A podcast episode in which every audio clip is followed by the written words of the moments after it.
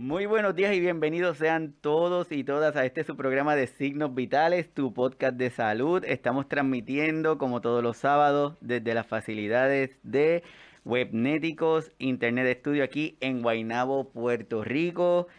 Hoy 2 de septiembre del 2023, ya estamos en esta parte del año, esto va súper rápido. Todos los que se conectan por primera vez, mi nombre es Iván Rodríguez Colón, soy médico de familia y desde aquí Creamos este espacio con la intención de hablar, de dialogar de una manera tranquila, honesta, sencilla, pero, pero deseando crearle la curiosidad a cada uno de ustedes y que busquen más información de temas que entendemos que son importantes. Y hoy vamos a estar hablando de un tema que es súper, súper, súper importante, que va de la mano con el tema que hablamos el pasado sábado, que es la, la soledad en nuestros adultos mayores.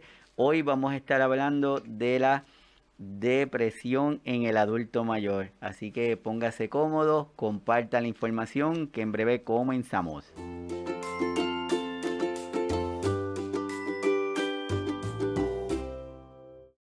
Según la Organización Panamericana de la Salud, la prevalencia de la depresión en los adultos mayores de 60 años en las Américas es de aproximadamente un 10% siendo más prevalente en mujeres que en hombres y más común en adultos mayores que viven solos, que tienen problemas de salud física o que han sufrido de alguna pérdida significativa en su vida.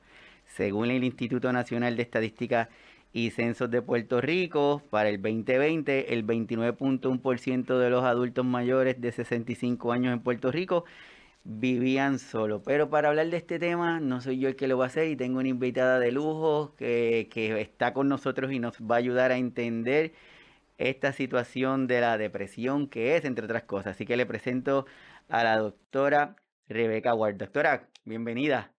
Gracias, buenos días a todos y todas y gracias por la invitación a este espacio. No, para mí es un placer de verdad que estés aquí con nosotros, que nos ayudes a entender lo que es esta situación de la depresión que muchas veces está marcada o escondida en este estigma de las condiciones mentales, entonces es importante visibilizarlo. Así que de verdad súper agradecido. La doctora es psicóloga clínica, tiene múltiples eh, colaboraciones en diferentes institutos, en diferentes organizaciones, fue profesora, ha estado involucrada en muchísimas áreas de la salud de aquí de Puerto Rico y fuera también. Así que de verdad que es un súper placer. Doctora, esto de, antes de entrar de lleno al tema, ¿qué tuviste antes del COVID y durante esta pandemia, este comportamiento, esta salud mental, tanto en nuestros adultos mayores como en las personas en general? Pues mira, esa es una pregunta muy importante porque en Puerto Rico hemos pasado por diferentes traumas colectivos, ¿verdad? Entre, empezando por María, Mm. Eh, el huracán María fue, fue, como todos sabemos, extremadamente devastador, no solamente por el impacto, sino las secuelas que tuvo. Y hemos venido experimentando traumas colectivos a partir de ahí, bueno, antes de ahí también, ¿verdad? Pero como más corridito, eh, los temblores, eh, luego entonces la pandemia. La peculiaridad de la pandemia es que entonces provocó o profundizó el aislamiento de las personas y las situaciones y los indicadores de salud mental aumentaron significativamente porque somos seres sociales. Eh, no podemos estar desvinculados de los demás. Y, y, ahí, por la pandemia, por fuerza, tuvimos que tener unas situaciones de aislamiento, lo cual es un factor de alto riesgo para situaciones de, de salud mental para cualquier persona, ¿verdad? Para personas de edad avanzada, pues aún más, porque ya de por sí la soledad es uno de los, de los elementos con que muchas de, las personas tienen que lidiar en esa edad. Así es que sí, el COVID todavía yo creo que estamos experimentando esa, esa secuela de que tenemos una necesidad de reconexión tal vez más intensa de la que teníamos antes de COVID, porque nunca nos había pasado eso, ¿verdad? Que no, no pudiéramos visitar a nuestros familiares, no pudiéramos abrazar a nuestros familiares. Entonces, sobre todo por la vulnerabilidad de las personas de la tercera edad, por decir así, eh, definitivamente tuvo un impacto en la salud mental. Eso que estás comentando es súper importante porque yo creo que la pandemia visibilizó muchas cosas que creíamos que no estaban y desde que salió esto de la pandemia, cuando empezaron a, a comentar y cuando nos empezaron a recomendar el aislamiento, ¿te acuerdas? Que decían, sí, es importante el aislamiento y de momento alguien se le ocurrió y dijo, no, no, espérate, aislamiento, pero aislamiento físico o aislamiento social. ¿Cuál es la importancia de resaltar esa área del aislamiento? Claro, afortunadamente la tecnología, ¿verdad? En toda crisis hay una oportunidad eh, y la tecnología entonces nos eh, ofreció herramientas para poder conectar emocionalmente con la gente, ¿verdad? Y para poder trabajar, para poder dar terapia. Eh, recuerdo que para ese entonces la Asociación Americana de Psicología lanzó un curso virtual para cómo dar teleterapia, porque no, no sabíamos por lo menos en Puerto Rico, tal vez en otros lugares del mundo sí ya se estaba trabajando, pero en Puerto Rico realmente no era una práctica generalizada y en aquel momento entonces se habló de que sí se podía trabajar y ofrecer psicoterapia a través del internet, eh, estando en distanciamiento físico, ¿verdad? Pero no, pero no emocional y que la terapia era igualmente efectiva eh, que estando en persona. Así es que eso es uno de los mitos, ¿verdad? Que la terapia, la, únicamente la terapia presencial es efectiva, pero sí se descubrió, afortunadamente, que sí era una herramienta para la gente que no podía, ¿verdad? Estar físicamente con otro. Yo creo que es una de las ventajas que que la pandemia nos trajo y gracias a eso estamos tú y yo aquí como que haciendo esta conexión. Tal vez antes hubiera sido un poquito más difícil, pero esa ventaja de la pandemia nos dio a esta conectividad que tenemos. Y dentro de esta situación pandémica, muchos de nuestros cuidadores, de nuestras cuidadoras, de nuestros adultos mayores, porque doctora Rebeca, tenemos la idea de que nuestros adultos mayores todavía son los viejitos de los años 1900.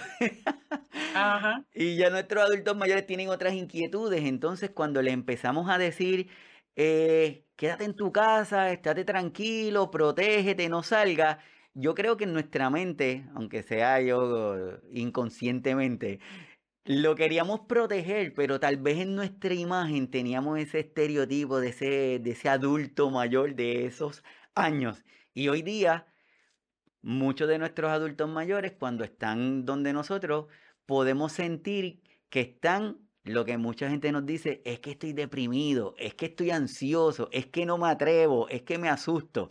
Entonces, te pregunto, este esta apertura que estamos teniendo, esta nueva intención de comunicarnos sin mascarilla, de volver a ponernos, a ponernos las caras, porque no sé si te pasa, pero a veces vemos una persona que no la había visto sin mascarilla y como que te, te, extraña, como que mm, yo no me la imaginaba así. Pero esta, este surgimiento que también nos permite conocer esta, esta área de nuestra salud mental, ¿cómo tú lo has visto? Pienso que sí, tienes un buen punto de que tal vez eh, hace unas décadas atrás, cuando pensábamos en personas de 60, 70, 80 años, pensábamos en una persona como con muy pocas posibilidades en términos de la diversidad de actividades que podía hacer. Hoy en día eso está descartado. O sea, hoy en día personas de 60, 70 y 80 años están haciendo ejercicio, están yendo al gimnasio, están trazándose metas, están viajando. O sea, que, que ha cambiado mucho, ¿verdad? La, calidad y la expectativa de vida versus décadas anteriores donde tal vez no era tan común eh, tener esa expectativa de, de esa diversidad a, a, edades avanzadas.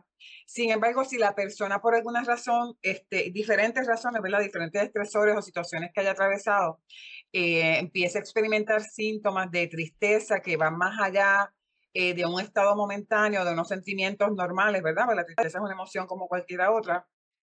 Ahí entonces sí eh, pudiera empezar a ver unos indicadores de depresión y pudiera entonces eh, empezar a afectarse su nivel de funcionamiento. Tal vez el desánimo, no se motiva a hacer cosas que anteriormente la motivaban, pérdida o aumento significativo de peso. Empiezan una serie de indicadores donde la persona lo que normalmente utiliza para resolver el conflicto y sanar las situaciones como que no le está siendo suficiente. Sí, yo creo que, que eso que estás comentando es importante y, y más adelante me gustaría que nos ayudara a identificar esas como que esas banderitas. Pero mencionaste tristeza y depresión y ya para irnos entrando en el tema porque cuando le preguntamos a las personas todo el mundo está deprimido y todo el mundo está triste y a veces pensamos que es hasta lo mismo ¿cómo podemos diferenciar entre una tristeza, una, depresión o si es lo mismo? No sé, tú nos dices. Claro. Pues mira, como te comentaba, una tristeza es una emoción, una emoción ante una pérdida mayormente, eh, diferentes tipos de pérdida, una transición. Eh, y es normal y es importante como que mm, manejar las emociones y como convivir con ellas para poderlas procesar. A veces tratamos de decir, ah, no voy a lidiar con esa emoción porque no me quiero sentir mal, así que la voy a olvidar, la voy a dejar como que metida en un rincón. Y el problema con eso es que entonces se puede intensificar porque las emociones están diseñadas eh, biológicamente para la supervivencia. Si no les hacemos caso, eh, la emoción va a regresar con mayor intensidad, porque como está ahí, ¿verdad? Por un mecanismo biológico, necesita que le hagamos caso. Sí, y esa intensidad, vamos a decir que viene en, en olas eh, cada vez más intensas y de momento podría ser una ola demasiado intensa y se podría manifestar de una manera inesperada o de una manera que no quisiéramos que fuera. Así que todas emociones son válidas, no son ni buenas ni malas, son eh, herramientas que tenemos, ¿verdad? Eh, humanas. Pero cuando no lidiamos con las emociones, entonces se puede convertir en una situación que nos empieza a afectar nuestro funcionamiento diario. Y ahí entonces pasamos de lo que es un sentimiento de tristeza tal vez a un cuadro depresivo. Ok, entonces ese cuadro de depresivo, cuando una persona tiene estos sentimientos, puede ir a buscar alguna ayuda, como los profesionales como, como tú, van, eh, hay un análisis que se hace y llegan a este diagnóstico de, de la depresión. Pero yo, volviendo al cuadro pandémico, doctora, yo soy el cuidador de mi mamá, llevo tiempo viéndola y estoy, y ella empieza a presentar unos cambios y yo en mi mente empiezo a asumir y normalizo estos síntomas y pienso que son normal porque son viejitas.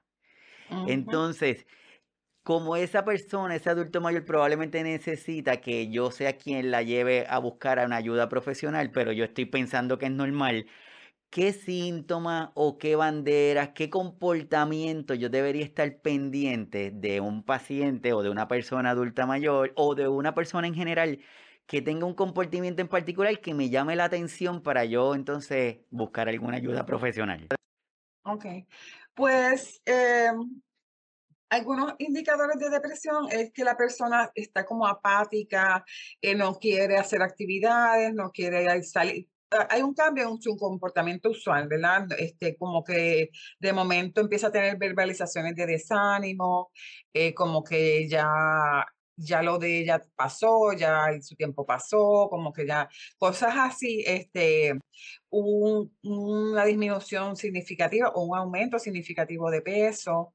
Eh, incluso si empieza a la, la, persona que pudiera entrar en una depresión severa mayor pudiera entonces tener pensamientos negativos, este, incluso eh, pensamientos de, de, dejar de existir, ¿verdad? Así que todo este tipo de verbalizaciones no se puede tomar como, pasajero, como un intento de llamar la atención, sino que hay que darle mucha seriedad porque entonces no es normal para nadie estar deprimido.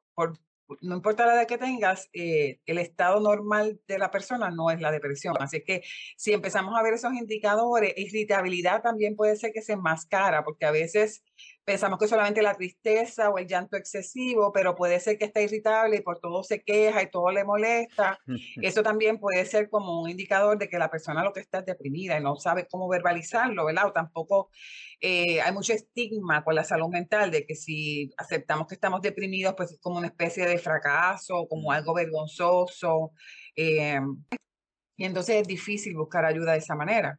Y lo importante es que la persona ah, llegue un momento en que quiera un cambio, quiera salir de ese estado y quiera buscar ayuda, porque lo otro es que a veces las personas piensan, ah, no, pues yo la voy a referir con una ayuda y si la persona no tiene la motivación, eso no, la terapia no va a funcionar. O sea, la terapia funciona cuando la persona toma una decisión interna personal de que quiero buscar otra opción porque lo que estoy tratando no, no me está funcionando. Sea, que es, una, es como que una combinación entre esta persona que está teniendo el síntoma y que lo acepte, que muchas veces nos pasa también con los cuidadores que a veces uno va y les dice, mira María, necesita tomar un breakcito, un descanso, pero no te lo permiten. Dicen, no, no, no, no, si yo estoy bien, no te preocupes. Y uno lo mira como que no está tan, no está tan bien. Dentro de esta necesidad de uno ir identificando, de uno poder ir buscando estos cambios de comportamiento, ¿verdad? Este cambio de actitud, una persona que le gustaba salir a hacer compra y de momento ya no quiere ir, una persona que le gustaba tener actividades con la familia y de momento no quiere ir, busca una excusa siempre. Una vez que nosotros lo logramos identificar, que decimos, contra, yo veo que Iván está, tiene un comportamiento medio extraño. Tú sabes que nosotros los latinos, los latinos a veces somos como bien expresivos y en lugar de hacerlo con calma, lo hacemos de, de cantazo. Y, y la persona lo que hace es que, de, que dice, no, para allá yo no voy. Una vez que yo logro identificar este comportamiento de las personas, ¿cómo yo puedo hacer o cómo yo puedo ir haciendo acercamientos para tratar de, de llevarlo a esta ayuda profesional? Okay. Yo pienso que el, el mero hecho de tener una conexión eh, y no dejar a estas personas aisladas eh, ya, es, ya es una ayuda, ¿verdad? Y también dejarle saber, hacerle como una oferta de que si necesitas que te busque a alguien, si necesitas conectar con alguien, estoy para ti, o sea, como que más bien la expresión de apoyo eh, y, de validación de que tal vez está pasando por una situación difícil. Muchas veces la gente necesita como sentirse validada, no cuestionada o juzgada, ¿verdad? Sino que se le reconozca la situación difícil que sea que está pasando, ¿verdad? Que, que muchas personas han podido superar la experiencia. Muchas veces también la persona está esperando sentirse bien para hacer algo mm. y la realidad es que hay que hacer algo para sentirse bien. Entonces tal vez sea una manera de sugerir, ¿verdad? Con, con toda la empatía y la calidez del mundo, de que hay veces que hacer algo bien pequeñito, eh, aunque no tengas ganas, te va a ayudar a sentirte mejor. No esperar a tener ganas para entonces sentirte mejor porque no, no sucede así. Aunque es un poquito paradójico, pero, pero funciona. O sea, si te gusta, qué sé yo, las plantas, pues mira, mañana riega la plantita, cómprate una planta nueva, sal al patio un momento, o sea, no esperes a que quieras hacerlo porque como no te sientes bien, tal vez ese querer hacerlo no va a llegar tan rápido. Mm, sí, dices eso y como que mi mente llega el ejemplo del comenzar a hacer ejercicio. Esa es una buena, esa es una buena. Y ese es bien retante porque esa da más trabajo que la, que, ¿verdad? que la jardinería en términos de eh, mentalizarte que quieres hacerlo. Y también es un proceso, ¿verdad? El proceso de toma de decisiones, uno está en ese mentalizarse que puede tomar semanas, quién sabe meses, pero estás como que ya encaminándote a que eso es lo que quieres hacer.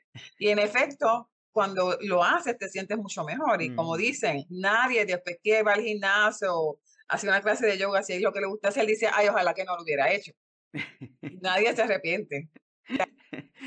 Es cierto. Y yo, tengo pacientitos que me dicen, no, doctor Iván, lo que pasa es que yo, a mí no me gusta hacer ejercicio solo. y estoy identificando a alguien que me acompañe. Yo le digo, sí, pero llevas como año y medio tratando de identificar a esa persona. Entonces yo creo que deberías de buscar otra, otra cosa.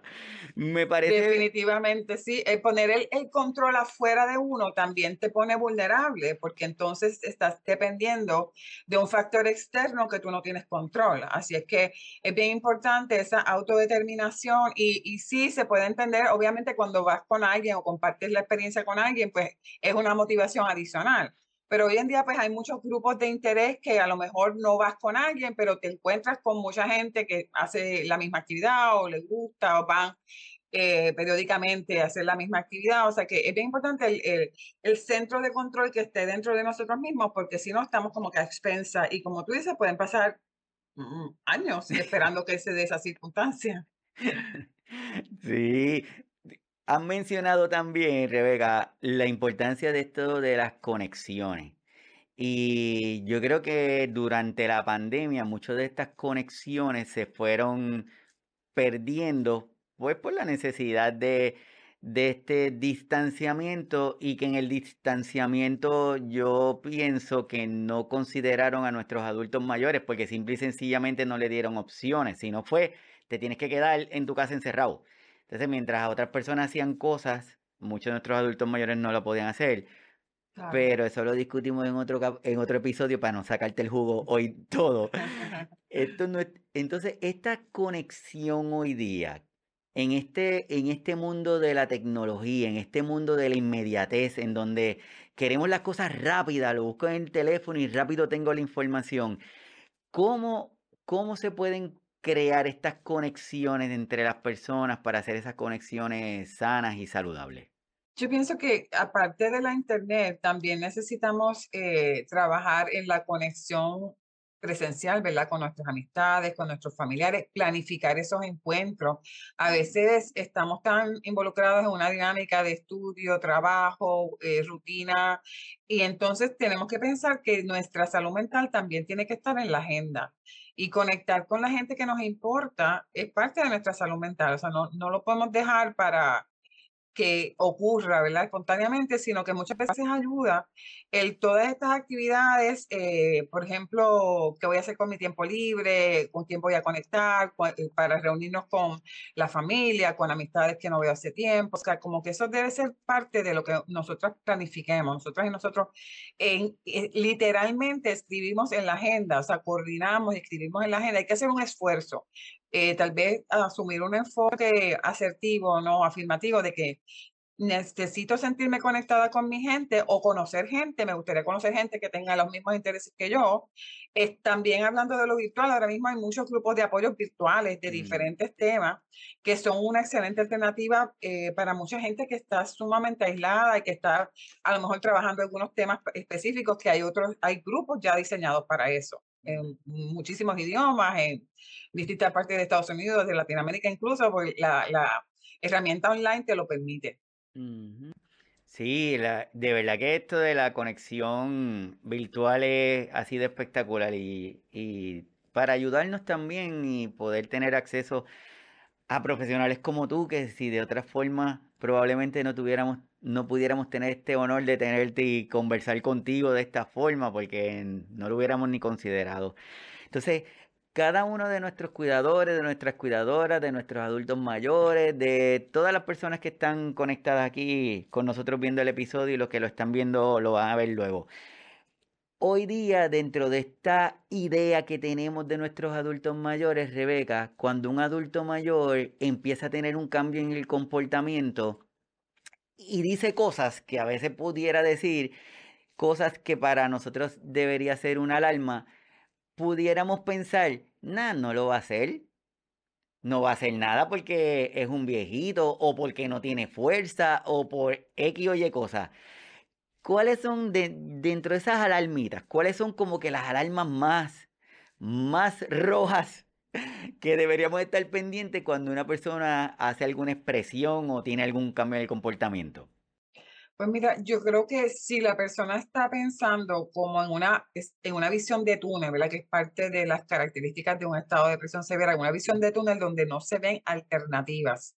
Eh, yo creo que ese ya es un estado de, alarma que uno debe estar eh, sumamente pendiente y nunca, nunca, nunca eh, asumir que la persona está llamando la atención o está hablando por hablar. Cuando alguien empieza a hacer, verbalizaciones negativas, verbalizaciones de hacerse daño, empezar a regalar cosas, a despedirse. Eh, es una situación de emergencia que hay que intervenir, ¿verdad? Y buscar ayuda eh, ya cuando se entiende que hay un alto peligro, ¿verdad? Buscar ayuda por lo menos para evaluar el nivel de peligro que pueda tener la persona en ese momento y entonces tomar determinaciones. Eh, nadie, nadie eh, habla de cosas como la muerte por, llamar la atención. O sea, hay algo detrás de eso que tenemos que, tenemos que atender.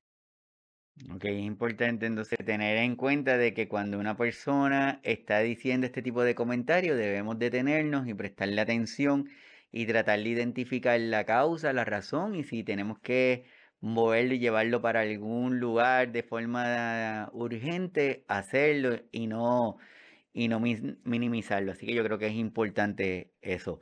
Una vez que logramos identificar, que, podamos, que podemos ver, que podemos eh, apreciar este cambio en el comportamiento, la pregunta sería entonces, ¿qué podemos hacer con esta persona, con este adulto mayor, con, con este cuidador, con este joven, con este viejo? ¿Qué podemos hacer ya que lo identificamos para evitar una consecuencia más severa? ¿Qué podemos hacer?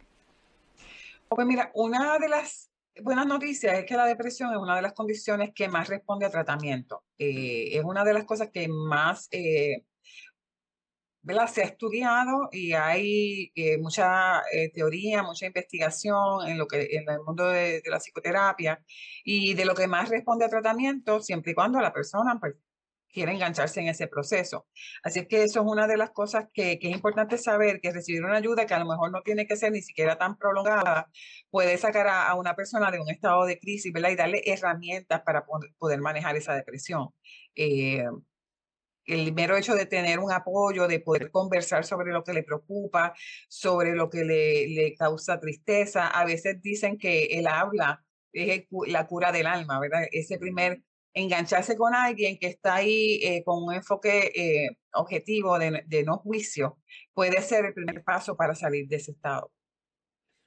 Sí, qué bueno que haces ese comentario porque mm, dentro de nuestras ideas está que, que si a una persona le dicen que tiene la condición de depresión, es como que llegó el final, como que ya no hay nada más, todas las connotaciones negativas, entonces, ¿qué me van a decir? Porque no sé si a ti te pasa, Rebeca, pero a mí me pasa que yo puedo tener un grupo de personas y todas ellas están diciendo la cantidad de medicamentos que toman para la diabetes y para la presión y la mala circulación, todas esas cosas. Que el médico es bien bueno o que es muy malo pero no mencionan nada de salud mental. Ese todavía sigue siendo un tabú, porque si tú vas donde uno de nuestros especialistas, el psicólogo, el psiquiatra, es algo como terrible. Entonces, el que tú hagas el comentario que la depresión es una de las condiciones de salud que tiene mucha probabilidad de control con los medicamentos y con el tratamiento es, es maravilloso. Aparte de esta farmacoterapia, de los medicamentos, nosotros como familia, como, como sociedad, con este grupo de personas, ¿qué podemos hacer para también facilitar en ese proceso de recuperación? Bueno, parte también es el apoyo social, el apoyo familiar, no dejar a estas personas solas, ¿verdad? Eh, el aislamiento está en la dirección contraria eh, de la sanación y de tú moverte hacia lo que tú quieras hacer y tener en tu vida. A veces el aislamiento es una manera de protegernos cuando somos nosotros los que lo estamos provocando, eh, de mm. protegernos del sufrimiento, de protegernos de, la ansiedad, pero eh, la solución inmediata, ¿verdad? Que nos sentimos un poquito mejor, eh, se convierte en el problema a largo plazo porque entonces nos aumenta todas esas emociones difíciles. Así que em, el poder rebasar ese reto de movernos hacia cosas que no sabemos cómo va a ser el resultado, no sabemos exactamente cómo se van a dar, pero es lo que queremos tener en la vida y tomar ese riesgo, conlleva un riesgo, eh, nos va a mover hacia la dirección de sanar y de lograr tener la vida que queremos tener. Muchas veces la depresión, mencionas los medicamentos, los medicamentos a veces son una última instancia cuando ya la persona no responde a más nada, pero realmente muchas veces la depresión responde a psicoterapia, no tiene que haber medicamentos involucrados, ni tiene que haber un estigma de que porque tú tengas una, un cuadro clínicamente depresivo, ya tienes un sello por el resto de tu vida. La depresión es una cosa que te, que te puede dar y se te puede quitar y ya. Eh, y, no, y le da a muchísima gente, o sea, no, no es algo que tú tienes que estar eh, psicótico, que a veces dicen, no, yo no estoy loco para ir a un psiquiatra, para ir, un, para ir a un terapeuta. Y para empezar, este loco no aparece, no es un diagnóstico, estar loco es una cosa como general, así que no, si la persona está psicótica, pues ahí sí, pues necesita unos medicamentos y, uno, y, unas, y unas condiciones particulares, pero cualquier persona se puede beneficiar de un proceso de autoconocimiento, de crecimiento, de aprender herramientas nuevas para manejar las situaciones que está confrontando. Sí, es súper importante eso que estás conectando. Estamos hablando con nuestra psicóloga clínica Rebeca Ward, estamos hablando del tema de depresión en nuestros adultos mayores. La intención de nosotros abriendo estos espacios es decirle que las condiciones de salud mental son condiciones que están presentes, que el hecho de que nosotros no lo queramos reconocer no significa que se van a desaparecer. tenemos que darle visibilidad. Si usted tiene un sentimiento, si usted no se siente bien, si usted se siente diferente, si las personas van y se le acercan y le dicen, oye María, te estoy viendo como que diferente, estás bien, estás mal, ¿qué es lo que está pasando? Dígale lo que usted se siente. No haga como, como el payasito que siempre tiene la cara de estarse riendo y por dentro está muy mal. Así que por favor, vamos a comenzar a darle visibilidad a estas condiciones de salud mental que son tan importantes.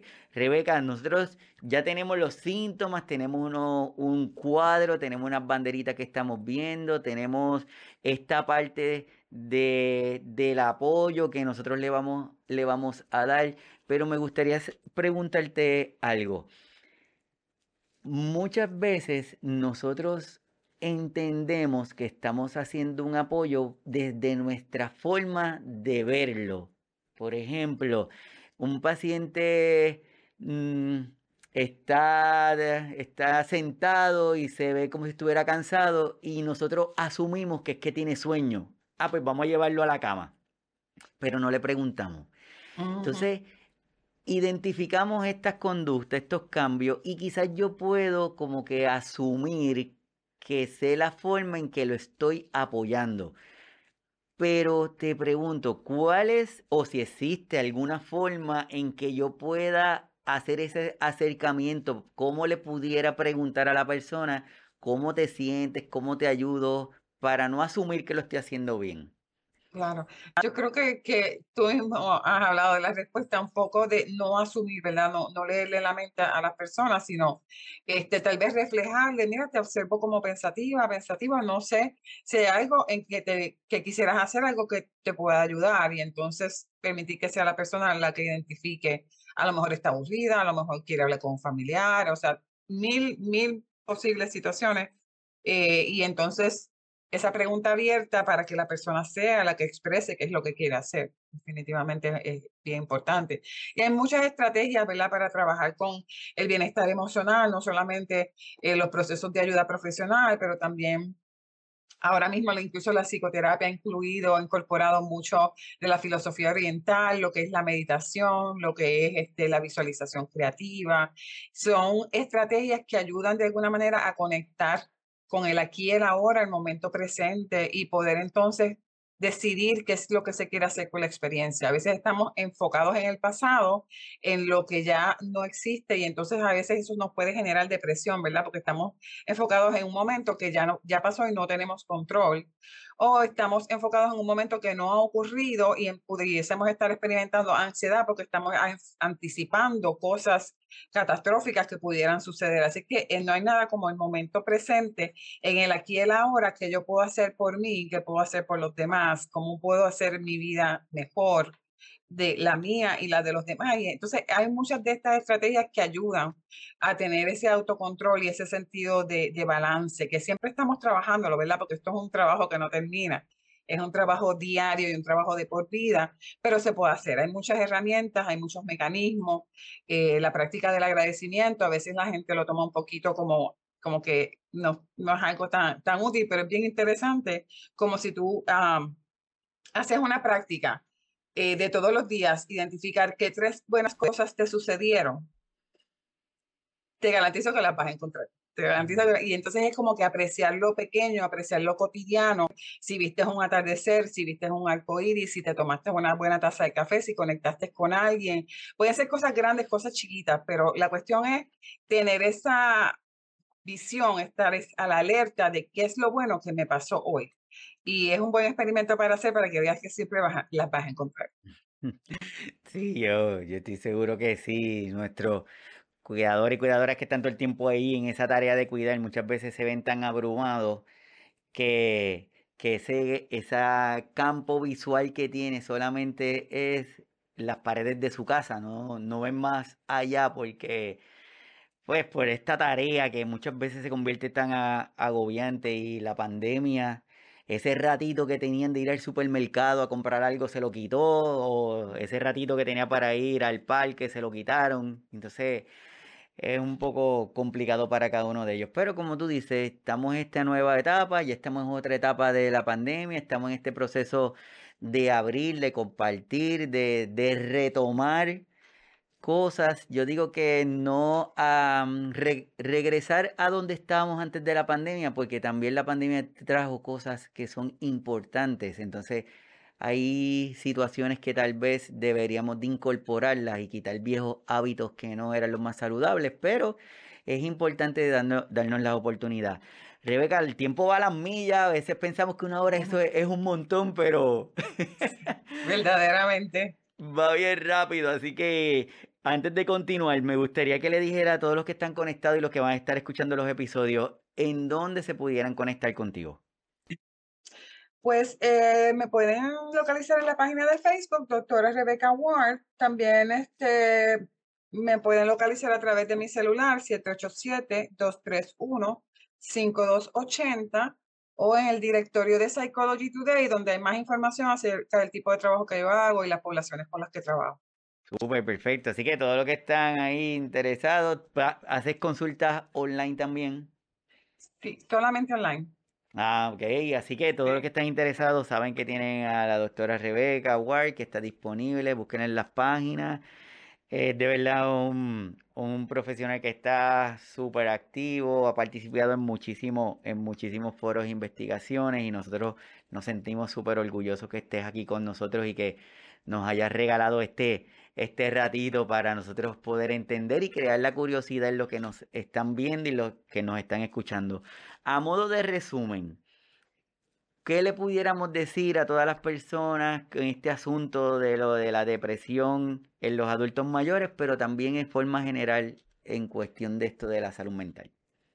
Claro, yo pienso que a modo de resumen, el autocuido es, es bien importante. Ahorita mencionaste en varias ocasiones, mencionaste los cuidadores. Los cuidadores que no toman descanso, que no reciben apoyo, lamentablemente tienden a enfermarse y, ¿verdad? y a tener unas situaciones más complicadas. A veces una manera de verlo es que yo necesito cuidar de mí para poder cuidar de ti. A veces versus la creencia de que yo me voy a suprimir como persona porque estoy al servicio de otra persona que yo quiero. Pero a largo plazo, entonces, si tú te enfermas, ¿quién va a cuidar, verdad, mm. del otro? Así que el autocuido y el darse espacio, el darse descanso, el darse recreación, también es una manera de ser responsable para poder estar ahí para el otro es bien necesario. Si ves que no estás pudiendo lograrlo, hay mucha gente, muchos profesionales y muchos grupos de apoyo que te pueden ayudar. Ya lo dijo la doctora, no lo, no lo dimos nosotros, el autocuidado es esencial. Así mismo. Sí, es, es esencial. Tenemos que estar enfatizando eso para poder cuidar, necesitamos cuidarnos y últimamente o recientemente en las noticias acá en Puerto Rico salió en el periódico la situación que tienen muchos de nuestras cuidadores y cuidadoras, la dificultad que tienen muchos familiares para identificar a un cuidador o, a una cuidadora. Entonces es importante que desde ya tengamos ese autocuidado para estar bien y poder tener salud y poder estar de forma adecuada. Bueno, a todos los que están conectados, muchísimas, muchísimas, muchísimas gracias. La intención es crear estos espacios para seguir conversando y para que busquen información de fuentes que sean confiables, de fuentes que sean seguras y ninguna de las cosas que nosotros estamos recomendando o hablamos aquí es para sustituir alguna recomendación de su doctor o de su doctora.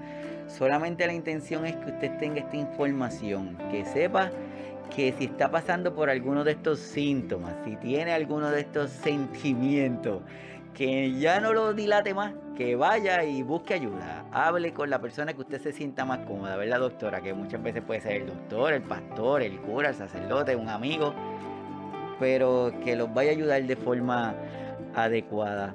Así que desde aquí un gran abrazo, espero que la semana estén bien, espero que estos espacios les sigan sirviendo. El próximo sábado vamos a estar compartiendo otro tema que entendemos que es de ayuda y de beneficio para cada uno de ustedes. Búsquenos en las redes, estamos en Amazon, estamos en las diferentes fuentes de los podcasts, en YouTube, en Facebook, que se mantiene el episodio. Doctora, espero que te hayamos tratado bien, que te tengamos en una próxima ocasión.